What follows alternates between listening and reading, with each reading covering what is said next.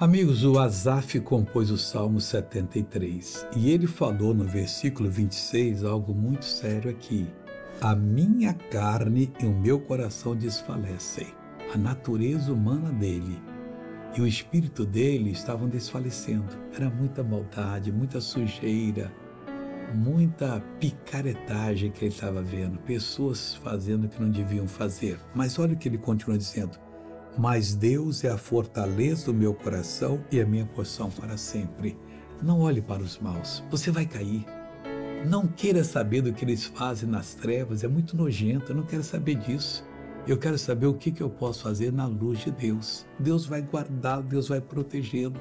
A nossa estrada começa quando encontramos Jesus e nunca vai terminar. E Deus vai sempre nos proteger e nos guardar.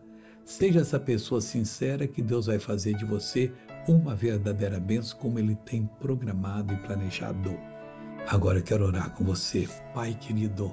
Eu uno a minha fé com a fé dessa pessoa, repreendo todo o mal da vida dela, reprovo e digo: saia, vá embora, em nome de Jesus Cristo. E você levanta as mãos e diz: Obrigado, Jesus, eu tenho a vitória e tem mesmo.